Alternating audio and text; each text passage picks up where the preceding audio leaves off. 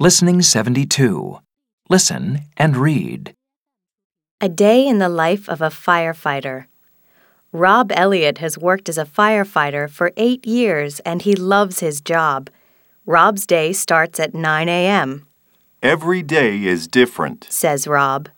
On some days, I drive the fire engine. On other days, I wear the breathing apparatus. I enjoy every part of my job. Rob has rescued people from all kinds of situations. We get called to road accidents, floods, train and plane crashes, or chemical spills. says Rob.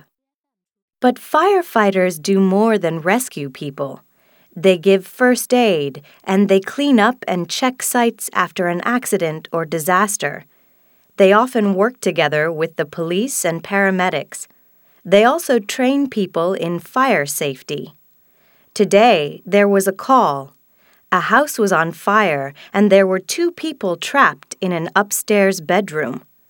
The firefighters jumped into the fire engines and raced to the house. Rob and another firefighter, Jenny, ran upstairs while the rest of the team used hoses to put out the fire. Rob and Jenny found a mother and daughter in one of the bedrooms. They opened a window and helped the mother and her little girl to climb down a ladder. Soon the fire was out and everyone was safe, And it's still only 11 o'clock. said Rob.